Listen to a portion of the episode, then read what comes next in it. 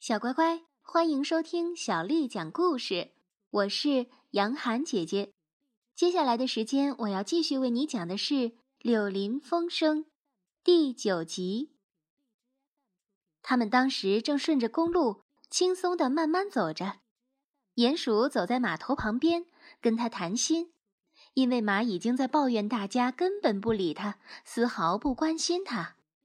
癞蛤蟆和河鼠走在车后面，一路交谈，至少是癞蛤蟆在谈，河鼠只是偶尔的说一声：“对，显然是这样。你对他可是怎么说的呢？”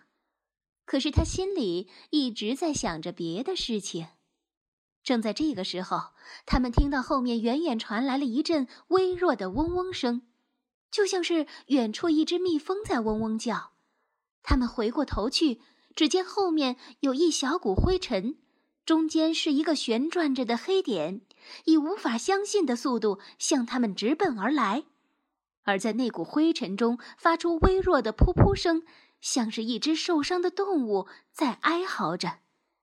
他们不怎么注意他，转过脸继续他们的谈话。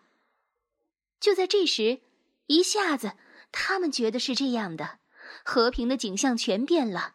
一股狂风和一阵喧闹声使他们跳到最近的一个壕沟里去。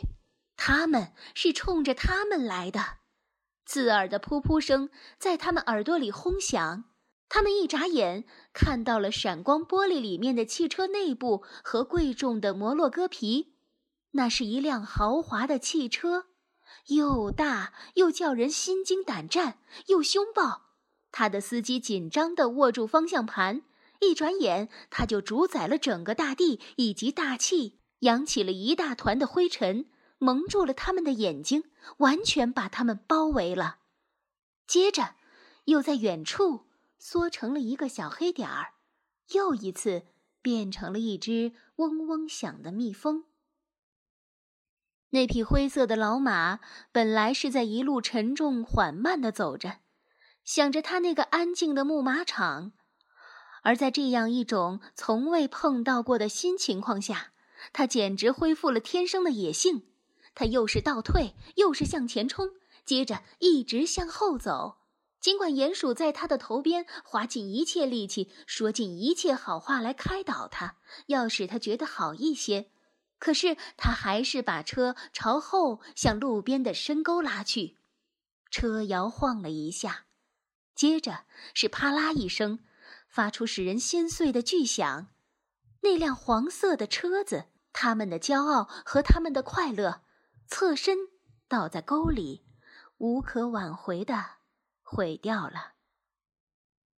河鼠在公路上跳来跳去，气得发狂，他晃动着两个拳头，大叫道：“你们，你们这些恶棍，你们这些无赖！”你们这些拦路抢劫的强盗！你们，你们这些破坏交通的司机！我要去告你们，去告你们！我要拉你们到一个个法庭去过审。他的私家病完全离开他溜走了。这时候，他暂时成了那艘黄色船的船长。他被对方那艘船粗心的撞得搁了浅。他拼命的要想出最刺人的骂人话来。碰到小火轮开得太靠近岸边，大冲大洗，害得他的客厅地毯遭到水淹时，他也常用这种话来骂小火轮主人的。癞蛤蟆直挺挺地坐在满是灰尘的公路当中，向前伸直了双腿，死死盯住那辆汽车消失的方向看。他的呼吸也急促了，脸上。却流露出一种平静和满足的表情，不时轻轻的嘟囔两声：“噗，噗。”鼹鼠忙着在使那匹马安静下来，过了一会儿，总算做到了。接着，他去看侧在壕沟里的篷车，看着真令人心酸。车身板和窗子撞碎了，车轴弯得没法修，一个车轮脱落。沙丁鱼罐头撒了一地，鸟笼里的鸟可怜的在抽泣，叫唤着要把它放出来。河鼠过来给鼹鼠帮忙，可是他们两个的力气合起来还扶不起篷车。他们叫道：“喂，癞蛤蟆，来帮一把行吗？癞蛤蟆也不回答一声，也不从他坐着的路上动一动。他们两个于是走过去，看看他出了什么事情。他们发现他走了神，面带微笑，两眼仍旧盯住毁了他们车子的汽车所留下的灰尘看，不时还依然听见他嘟哝两声：“噗，噗。”河鼠摇着他的肩头：“你到底来不来帮我们的忙，癞蛤蟆？”他狠狠地问他：“啊，多么激动人心的场面呀！”这是动的事，这是旅行的真正方式，是旅行的唯一方式。今天在这里，明天已经走下个礼拜的路程，乡村掠过，城镇跳过，总是不同的地方。哦，好大的福气啊！哦，噗噗！哦，天哪！哦，天哪！鼹鼠拼命的大叫着：“哎哎，你别傻了，癞蛤蟆，你别傻了！